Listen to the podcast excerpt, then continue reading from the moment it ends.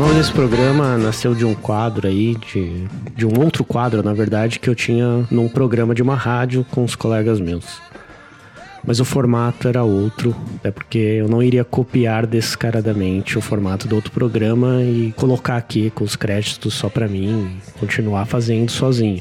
Mas era sempre essa ideia, né? Basicamente de um fluxo de pensamentos que terminava ali uns dois, três minutos. Como diria o nome do programa, Devaneios Pessimistas com músicas felizes, sempre com uma música feliz ao fundo. Ele sempre encerrava também com uma pergunta provocativa e reflexiva.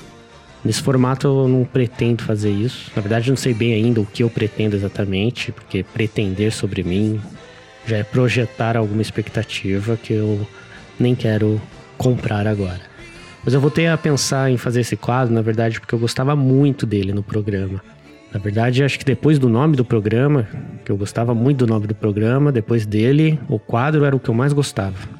E depois, tive terceiro lugar ali, mas um terceiro lugar meio distante, assim, tipo na época do Schumacher na Fórmula 1 da Ferrari, que ele ficava em primeiro, o Rubinho Barrichello em segundo.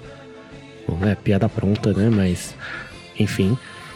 Ele ficava em segundo, as duas Ferraris, lá para terceiro, mas depois de muito tempo. Ficava o terceiro colocado. Embora ele era terceiro, era tanto tempo atrás, parecia que era quarto. Mas ele era terceiro ainda, né? Porque ele chegou em terceiro lugar. Óbvio. Mas, enfim, lá pro terceiro eu gostava da companhia, né? Dos programas, dos meus colegas, óbvio. Por último, claro, lá no retardatário, talvez, eu gostava do conteúdo do programa em si, né? Então eu gostava do nome, o conteúdo, era divertido fazer ali, ouvir, mas na verdade era tudo uma merda, né? E nada que acrescentaria na sua vida, enfim, uma discussão merda sobre qualquer coisa. Mas sei lá, né? Apesar de que alguns dizem que a arte é basicamente isso, né? Nada que te acrescentaria na vida, mas que é importante por não te acrescentar nada, né? Basicamente isso. Talvez uma obra de arte é aquilo que você quiser que ela seja para você, né?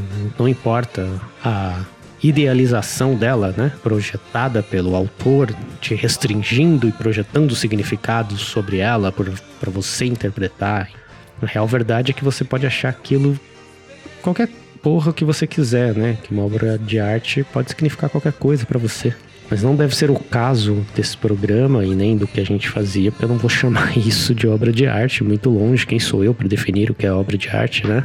E a outra coisa que eu queria assim deixar registrado também, lembrei de um professor meu que falava resistra e ele dava aula de dicção. Pois é, só um parênteses. Mas que eu quase falei, né? Resistra. Enfim. Mas esse programa ele veio muito antes de alguns programas desse formato da internet. Ele já existia na rádio muito antes desses programas. Não estou dizendo que nós éramos pioneiros nisso, mas ele veio antes da Laurinha Lero, por exemplo, que aliás eu gosto muito e me inspirou certamente a voltar a fazer esse programa aqui por causa dos programas dela. Mas só para dizer que a gente também não está copiando assim esse pessoal, né? Não sei se esse pessoal provavelmente nunca ouviu o nosso programa e muito menos o quadro dele, os devaneios, porque não sei nem se alguém ouvia aquilo, a gente só recebia críticas, né? E enfim, para elogiar, né, ninguém manda mensagem, né? Para criticar, todo mundo fala, isso não é nada novo, não vou nem discutir, falar sobre isso, mas engraçado que pensar nisso, né, em por que veio essa inspiração, a inspiração, assim, pensando nisso, pode vir de vários lugares, né? Você se inspira diariamente. Curioso que no meu caso ela vem quando eu não tenho nada para fazer, assim, quando não tem nada contido em mim, quando eu não tenho inspiração, o vazio faz eu produzir geralmente. Então minha inspiração vem basicamente do vazio, né, que é contraditório. Talvez porque eu tô sem trabalho agora, sem fazer doutorado, sem muito o que fazer no isolamento social, né, sem muita expectativa do futuro, ansiedade, embora isso nunca tenha sido um fator para cobrar de mim no futuro. Mas o vazio, o ócio, né, me fez pensar na necessidade de fazer algo, né? Porque o mercado capitalista sempre diz que você deve fazer alguma coisa, então você fica culpado, né, de se sentir vazio de basicamente não fazer porra nenhuma, então eu pensei, meu, eu tenho que voltar a fazer aquele quadro que eu tanto gostava. Pensando bem, eu acho que eu gosto mais do quadro do que o nome do programa. E as companhias, tudo bem, continua lá no terceiro lugar, né? Naquela analogia que eu fiz, né? Quem me conhece, aliás, sabe que vai ser muito difícil mudar essa prioridade, né? Da companhia vir antes. Mas não tô dizendo que eu não gostava dos meus colegas, pelo contrário, eu adoro eles. Talvez eu fui falso, mas eu gosto muito deles. É, não seria mentira dizer.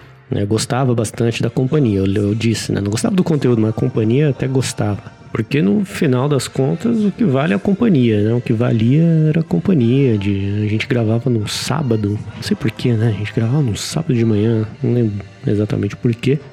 Mas a gente chegava sempre atrasado para variar. A gente já até, depois já até sabia, né? Já colocava a culpa no brasileiro, na cultura. Acho que sempre a gente chega atrasado, então já que a gente chega sempre atrasado, já existe essa cultura, vamos culpabilizar a cultura e não nós mesmos. Terceirizar é muito mais fácil. Para que levar a culpa se a gente pode culpar tudo?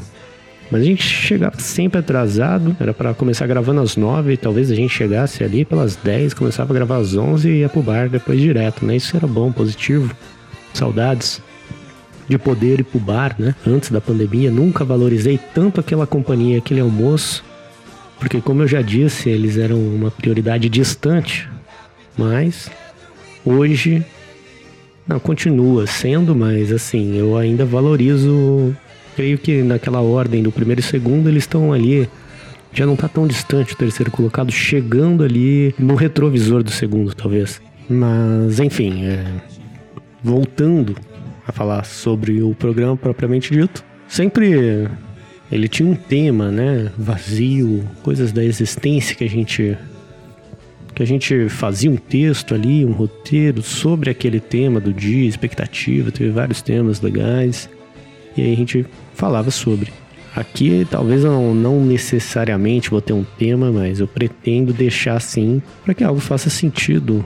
De novo, voltando na analogia de que mesmo que eu projete sentido nisso para que você restringe a significação de do que isso vai ter para você, eu não vou ter controle de nada, né? Às vezes eu vou falar alguma coisa, você vai achar que é só uma coisa babaca. Isso é probabilidade, aliás, é muito alta disso acontecer, porque eu também era autor daquele conteúdo que eu disse que eu nem gostava. De novo, terceirizando a culpa, né? Tô me isentando daquela responsabilidade. E pensando bem, o nome do programa e do quadro, a ideia nem foi meu, né? Então, vou dizendo daquilo que eu mais gostava de fazer, nada era meu. E as coisas que eu colocava e fazia parte eu não gosto. Isso reflete muito sobre mim. Mas enfim, né? Aqui é são devaneios, sim. Ah, não sei se vocês repararam, mas esse programa pretendo que ele fique ali em volta de 10 minutos só. Então é pouco.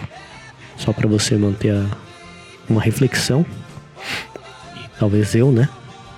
Mas esse programa ali dos 10 ou 15 minutos no máximo que vai ter de extensão ele sempre vai seguir com aquela música de fundo, né? Música feliz, acompanhada do texto. E não sei se vocês sabem, mas eu utilizo uma técnica básica, aliás, que nós chamamos de crossfade, que é para deixar a música grande. A gente faz um crossfade na aula ali, entre uma parte e outra, que para que você não perceba essa parte, para que a música fique com 10 minutos. E hoje é muito fácil fazer isso, muito mais fácil de fazer hoje em dia do que nos tempos do PR Schaeffer, aliás. Mas aí você tem que usar ela no momento certo, né? Para que, de novo, a música feliz do fundo fique com os 10 minutos que eu preciso pro programa, né? Porque, claro, eu não achei nenhuma música feliz que dure 10 minutos. É porque não existe felicidade que preencha esse tempo todo. Porque todo mundo sabe, é impossível ser feliz por 10 minutos.